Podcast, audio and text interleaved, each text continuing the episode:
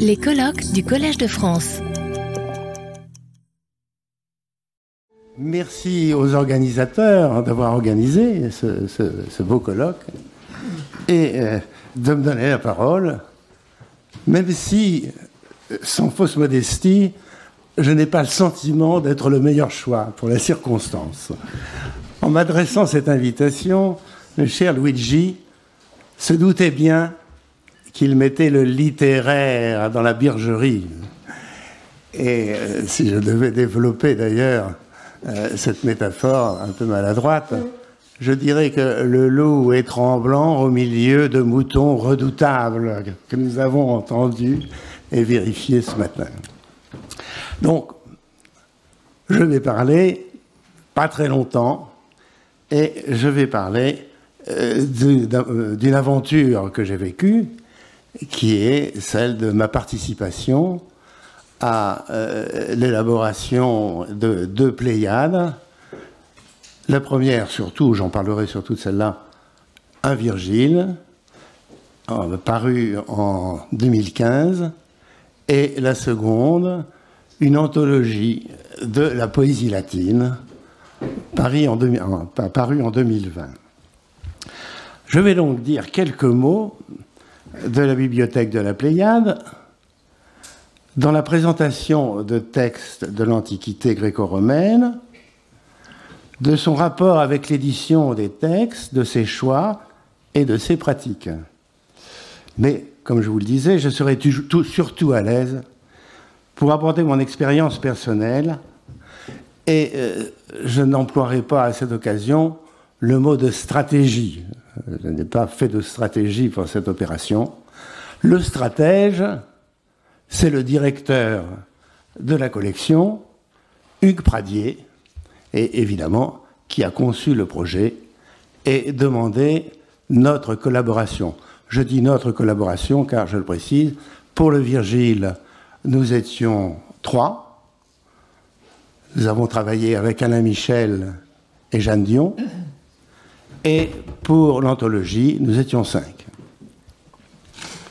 Donc, comme je l'interrogeais sur la question, Hugues Pradier, c'est le directeur, m'a expliqué que ses prédécesseurs considéraient que la publication des textes antiques concernait de préférence ceux qui les présentaient dans toute leur singularité et leur histoire, c'est-à-dire les éditeurs spécialisés, c'était considéré en quelque sorte comme un domaine réservé.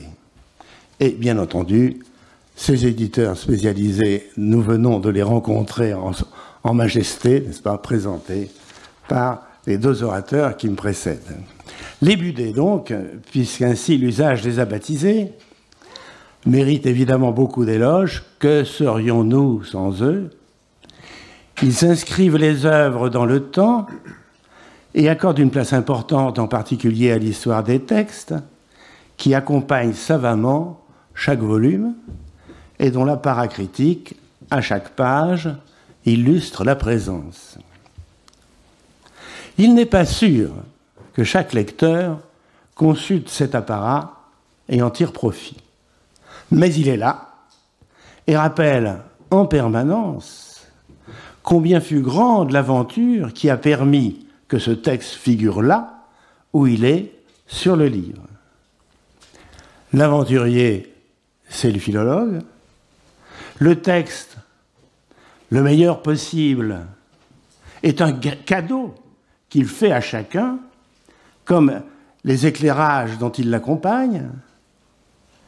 Et l'on doit considérer que ce cadeau est l'aboutissement naturel de tous ces efforts et, en fin de compte, ce qui les justifie. Le bon mot de philologie nous le dit bien. De l'amour du langage et aussi de la raison, ne l'oublions pas, ce sens de logos, de l'amour du langage à l'amour des belles lettres, il n'y a naturellement qu'un pas. Et c'est bien écrit d'ailleurs sur les budets, les belles lettres en dessous, qui précisent des choses et qui permettent de ne pas les oublier. Or, la bibliothèque de la Pléiade, qui a publié, entre beaucoup d'autres, Goethe, Cervantes, Shakespeare et Dante, pouvait-elle éternellement se passer de Virgile L'évidence de cette trajectoire repose sur la certitude qu'il existe des chefs-d'œuvre qui traversent les frontières, celles du temps et celles des langues, et l'héritage gréco-latin à cette aune ne peut évidemment pas être doublement ignoré, durablement ignoré, pardon, et, si j'ose dire, laissé aux spécialistes. Donc voyons rapidement ce qu'il en est. Le catalogue de la Pléiade annonce 21 ouvrages d'auteurs grecs et latins. Et il faut préciser qu'à ce jour, ce catalogue comporte 658 numéros. Comme on dit, d'une certaine façon, les chiffres parlent. Le premier est un Plutarque en 1937, suivi par Platon en 1950. Jusqu'en 70, neuf titres. Puis rien pendant 18 ans. Quatre titres entre 1988 et 1998. Rien pendant 12 ans. Et depuis 2010, sept titres. Les premiers publiés ont été des Grecs, Plutarque, mais c'était la traduction d'Amiot. Et on peut peut-être considérer que c'était encore un auteur français. Plutarque, puis euh, Platon, Homère, Hérodote et Thucydide, les tragiques grecs, Polybe.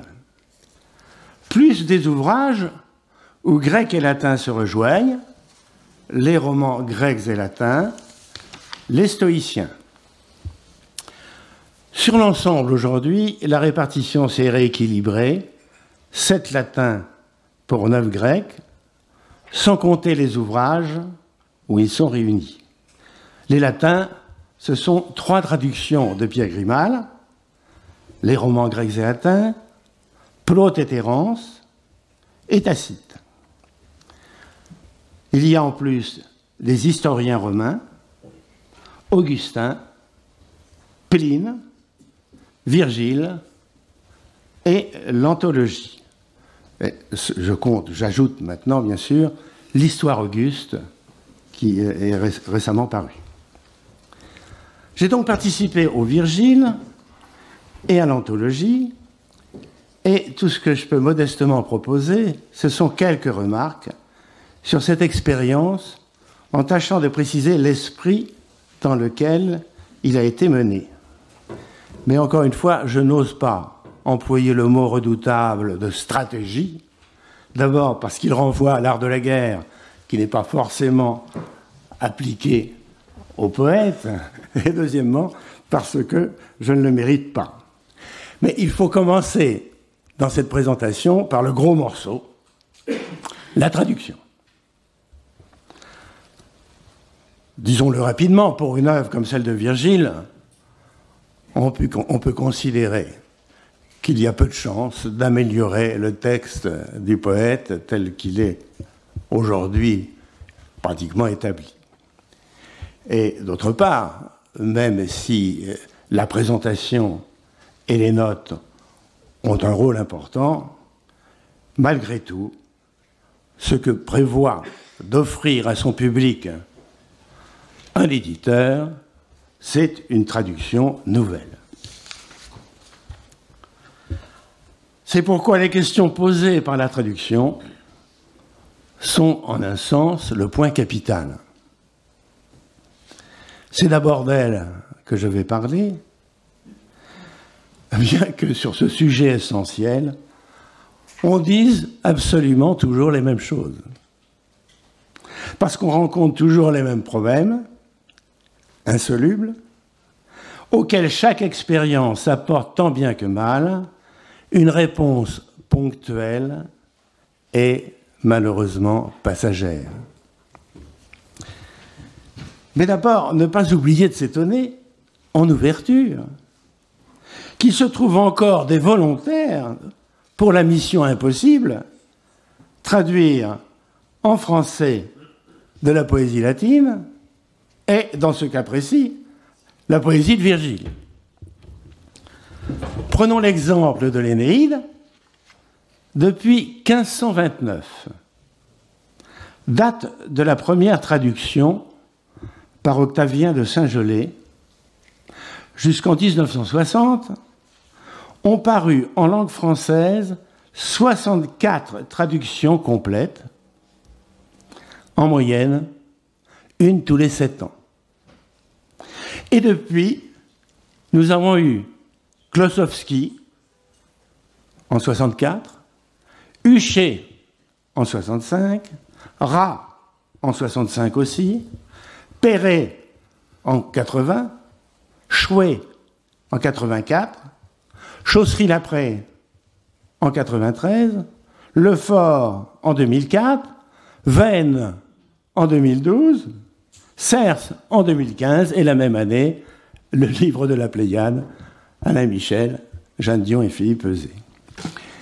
Et cela pose la question de ce qui se passe dans la tête de l'aventurier. Qu'est-ce, quel est le mystère qui se passe dans sa tête? Insatisfaction, défi, audace, témérité, fantasme de Sisyphe, rêve d'une forme toujours plus belle, hommage supérieur d'admiration pour le plus grand génie que la Terre ait jamais porté. C'est Claudel qui a osé cette formule à propos de Virgile, et je lui en suis reconnaissant. Mais revenons aux incontournables. Premier incontournable, vers ou prose. La question n'est pas encore réglée. Elle continue de recevoir des réponses opposées. Je cite De Lille. La fidélité d'une traduction de vers en prose est toujours très infidèle. Des Fontaines. Une traduction en vers, quelque travail qu'elle écoutait, n'est jamais exacte et ne peut l'être.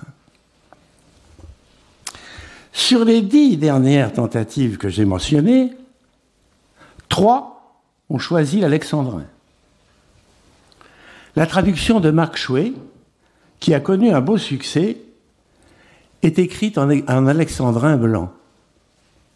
Ce qui veut dire qu'avec ces douze syllabes, le vers est plus court que l'hexamètre et qu'au total, le français déborde d'un quart environ ce qui est quand même une façon d'infidélité. Cet inconvénient a paru assez fâcheux pour que deux auteurs contemporains aient conçu et réalisé le projet de traduire vers à vers. Il s'agit de Chausserie-Lapré et d'Olivier Serres, c'est-à-dire dix mille fois l'exploit de faire tenir un hexamètre dans un alexandrin. Mais comment ne pas voir que cela correspond inéluctablement à une perte substantielle de la matière verbale et donc poétique Et quel véritable admirateur de Virgile peut s'y résoudre Ces auteurs pourtant aiment passionnément Virgile, mais peut-être encore plus leur système et leur ambition, leur défi. Cette alternative qui ferme l'horizon des traducteurs prend aujourd'hui une dimension nouvelle par la prise en compte de la pratique du vers libre, qui est la forme choisie, nous le savons, par presque tous les poètes aujourd'hui. On voit ce vers nouveau dans des traductions récentes, par exemple celle d'Ovide, Les poèmes de l'exil, par Marie Dariussec. Et pour Virgile, Frédéric Boyer, pour les géorgiques, excusez-moi, ça n'est pas les géorgiques, comme vous savez. Il s'agit d'un livre intitulé Le souci de la terre. Personnellement, je reste un peu sans voix quand je vois un de mes contemporains assez sûr de lui pour débaptiser un poème dont le titre a été choisi par Virgile et a satisfait avec vénération deux millénaires de lecteurs. D'ailleurs, Marie Dariussec avait fait un peu la même chose, car elle n'a pas traduit les tristes et les pontiques, mais elle a fait, elle a cédé à l'appel du calembour et de la citation, et elle a fait un seul livre qu'elle intitule Triste pontique, en hommage à Lévi-Strauss. On voit que la revendication de la modernité se fait lourdement au détriment de la fidélité. D'ailleurs, Boyer le dit bien, il annonce la couleur, il veut composer un poème contemporain. Et on le constate dans la pratique du vers libre, qui isole de petits groupes de mots, fragmente, l'hexamètre est haché menu, le flux rythmique qui en latin porte les mots avec une majestueuse ampleur est systématiquement brisé. Laissons aux auteurs le droit d'oser. Et quand je, vous avez reconnu la citation, c'est Horace, dans l'art poétique, qui le dit Quid libet odendi semper fuit aequa protestas scriptoribus et poetis. Donc, chacun choisit, et il nous fallait, nous aussi, choisir. En acceptant, si c'était possible, ni le corset du vers régulier, ni le poids de la prose. Alors, faut-il penser ici à solliciter l'œil? Il fut un temps où les puristes demandaient une rime non seulement pour l'oreille, mais une rime pour l'œil.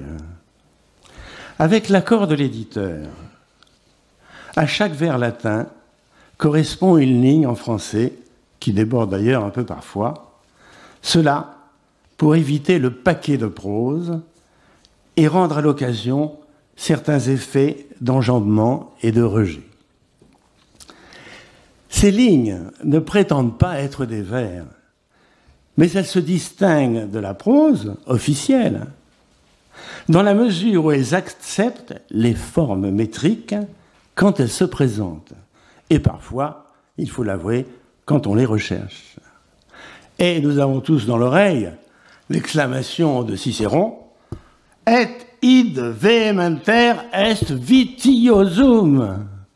Et plus loin, dans l'orateur encore, Quid potest est L'interdiction d'intégrer, de lâcher un vers en prose, formulé avec cette énergie par Cicéron, est devenu un conseil suivi par toute une série euh, d'écrivains scrupuleux. Je crois que euh, la cohorte s'amenuise aujourd'hui un peu, mais il y a là une interdiction qui m'a toujours surpris et dont je ne comprends pas vraiment bien les causes.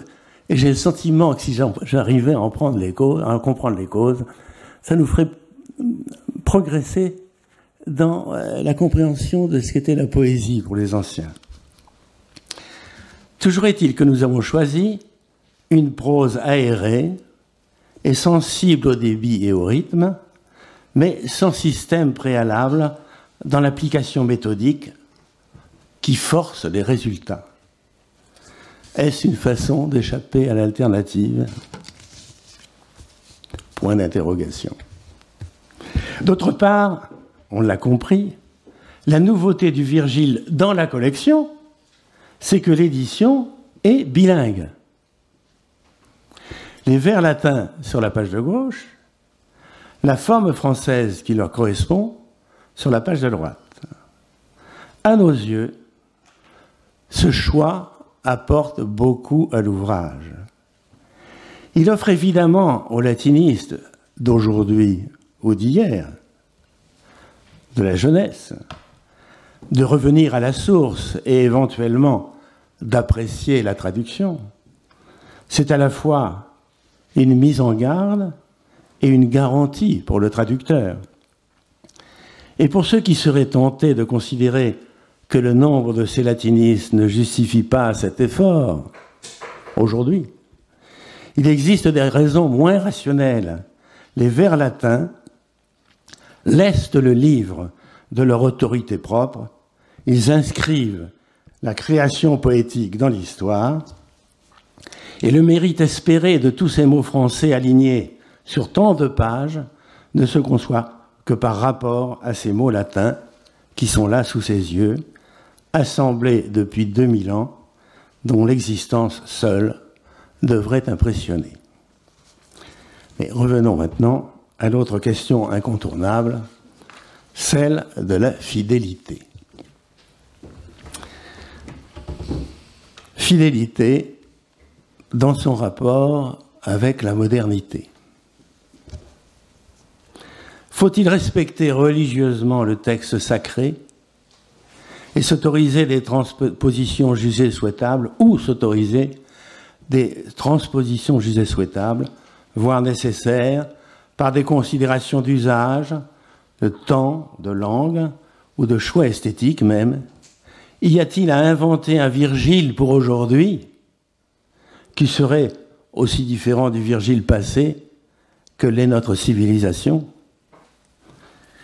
Je ne fais qu'effleurer ici cette question capitale hein, que chacun connaît sur le bout des doigts, mais à laquelle tout traducteur, et pas seulement celui de la Pléiade, doit apporter une réponse à chaque vers et à chaque mot.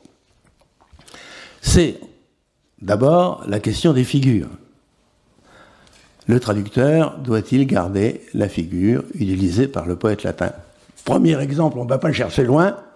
Arma virumque cano. Arma. Comment traduire arma? Est-ce qu'il faut traduire les armes?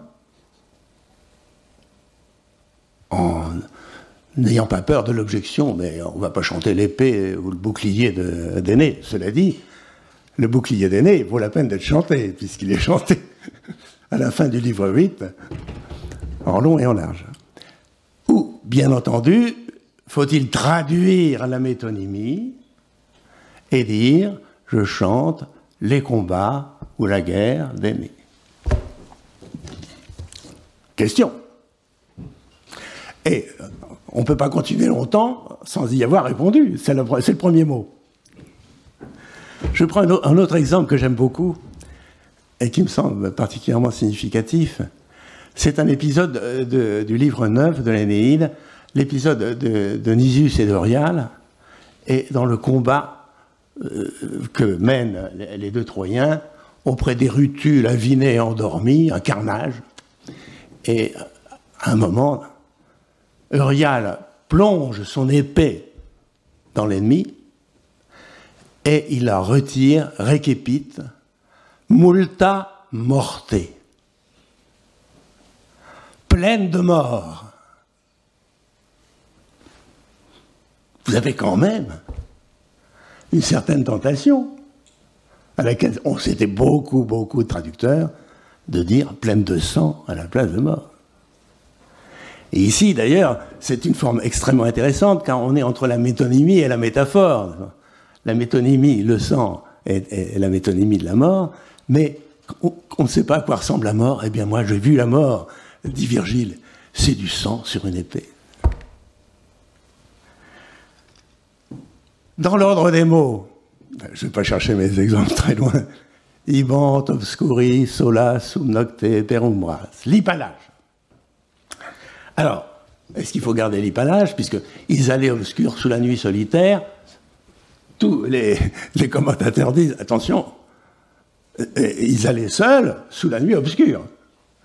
Virgile s'est amusé à interverser les épithètes.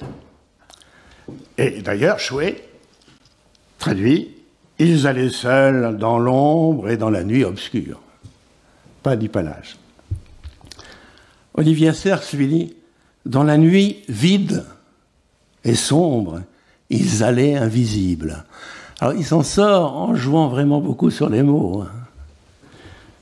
invisible n'est pas vraiment n'est pas le, bon. Et Klosowski, et ça je, cite en passant, et c'est évidemment tout, un long, long exposé qu'il faudrait faire sur ce cas-là, Klosowski, lui, ils allaient obscurs sous la désolée nuit. Je répète, ils allaient obscurs sous la désolée nuit. Sola sub nocte. Nous connaissons son principe. Il faut respecter l'ordre des mots latins. Donc, est-ce qu'on peut traduire sous la désolée nuit parce que Virgile a écrit Sola sub nocte il y a là, évidemment, euh, des problèmes constants pour le traducteur. Notre doctrine, c'est de pousser aussi loin que possible le respect de la formule virgilienne, en estimant qu'après tout, les latins étaient bien capables de la comprendre. Et pourquoi nos contemporains aurait-il besoin d'une traduction? C'est une question très importante qui se pose d'une façon générale et qui concerne un caractère bien connu de la langue latine, sa notoire imprécision. Le latin est imprécis. Un exemple bien donné, bien, bien connu, c'est que le mot Deus, tout seul, peut signifier Dieu, un Dieu ou le Dieu. Et le, traducteur est absolument obligé de prendre parti. Ce n'est pas un exemple que j'imagine, c'est le vers 21 des, euh, des Métamorphoses, au moment où Ovid parle de la création du monde, il dit Anc Deus et melior litem natura Alors, est-ce que Dieu a changé les choses? Un Dieu a organisé le monde? Ces problèmes sont, tout à fait énormes. Il y a des cas, encore une fois, où le traducteur est obligé de prendre ses responsabilités. Autre exemple ultra connu, Incipe par puer risu cognoscere matrem. Fin de la quatrième bucolique, commence, petit enfant, à, alors, à reconnaître ta mère par un sourire, ou à reconnaître ta mère à son sourire. Vous savez qu'il y a un débat incroyable dans l'histoire des traductions et des interprétations, où chacun, d'ailleurs, avec des convictions qui naissent d'une situation douteuse, incertaine, et qui devraient normalement déterminer la prudence. Non, ces situations déterminent chez les interprètes des certitudes acharnées. Donc, le traducteur, en tout cas, eh bien, il est au pied du mur. Il faut qu'il choisisse si ce sera le sourire de la mère ou le sourire de l'enfant. Je préfère le sourire de l'enfant parce que le sourire de la mère, il va de soi. On ne voit pas une mère qui ne sourirait pas, devant son enfant. En revanche, à la première risette, là, on peut citer Virgile et comprendre ce qu'il dit. Bon, c'est mon avis. Tous ces problèmes concernant euh, la précision sont évidemment très très très euh, importants et euh, là encore, ils nourrissent chez les traducteurs généralement l'envie de d'expliquer et de préciser les choses. C'est la constante dans toute une tradition de, la traduction de la traduction française. Je ne vous parlerai pas, je citerai pour mémoire le prodigieux Sunt lacrimae rerum, Que faire? Que faire de ces trois mots? Je trouve pas mal la traduction de Perret que je vous cite. Les larmes coulent au spectacle du monde. Mais on a le droit de ne pas en être content. Autre problème que j'évoque, parce qu'il est très important aussi celui-là, c'est le le fameux pluriel poétique, à propos de la précision. Toujours dans le même épisode, Eurial, devant un, personnage endormi, lui coupe quatre pendentia colla. Il lui coupe les coups. notre pluriel poétique, et évidemment, là, euh, ça n'est pas diminuer les mérites de, Virgile, pendens column n'entre pas dans le vers. Et le pluriel poétique, c'est quelque chose qu'on vérifie presque constamment. Le pluriel poétique remplace un singulier qui, n'irait pas.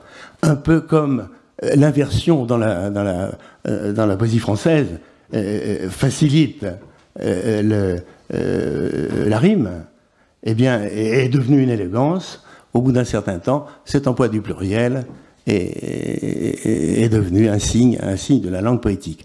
Mais euh, encore une fois, là, euh, on a l'impression que ça ne colle pas et qu'on ne peut pas dire Regardez mes bouteilles.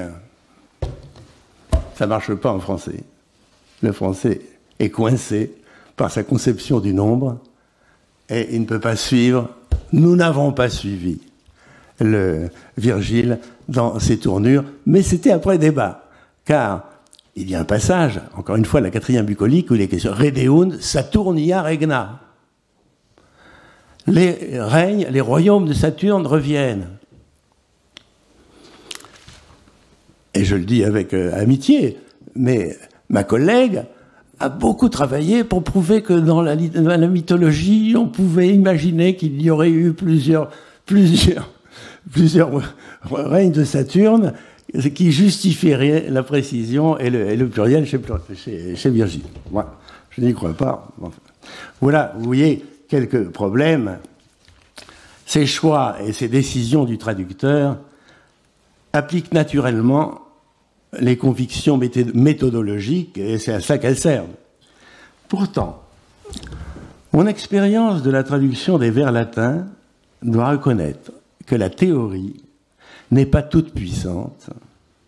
Il y a une instance supérieure qui veille et se manifeste à l'occasion, une certaine exigence de l'oreille, une réaction du goût, qui peuvent invalider le produit des principes.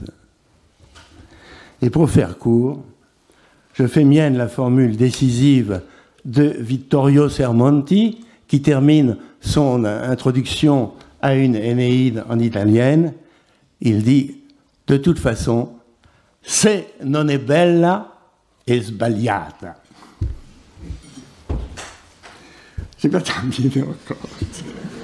Ces remarques très générales pourraient paraître un peu hors du sujet qui nous réunit si elles n'étaient pas au cœur de la réalisation de l'ouvrage tel qu'il a été publié, une fois harmonisés les choix des auteurs et ceux de l'éditeur.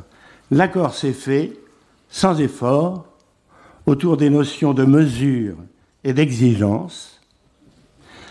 Le beau papier Bible n'est sans doute pas vocation à accueillir les expérimentations extrêmes. Je ne crois pas que Klosowski y aurait eu sa place, ni même qu'il l'aurait maintenant. Idem pour les expérimentations de Frédéric Boyer, par ailleurs publiées chez Gallimard dans la collection blanche. La mesure, je garde ce terme parce qu'il a aussi un écho musical, prévaut pour le choix de traduction, mais aussi pour tout l'appareil critique, les présentations et les notes, sur les questions disputées, par exemple les questions d'attribution de l'appendice, la règle est de rester prudent. Et je dois souligner que l'élaboration finale a été le résultat d'échanges qui peuvent être nourris et parfois contradictoires, sous la houlette d'Hugues Pradier, le directeur qui mérite tous les éloges, et avec la, précieuse collaboration d'une relectrice remarquable de goût et de précision, Henriette Roussel. Je leur ai dit, ces principes et cette pratique ont été appliqués pour l'anthologie de la poésie latine qui a suivi et qui correspond au même principe, une édition bilingue, qui la réunion d'auteurs complices et le dialogue constructif avec l'éditeur. Et nous sommes heureux de constater que ces deux ouvrages sont considérés comme des succès par la maison d'édition. Il n'est pas impossible qu'un de ces jours, d'autres paraissent à l'horizon. Je vous remercie. Retrouvez tous les contenus du Collège de France sur www.colège-2-france.fr.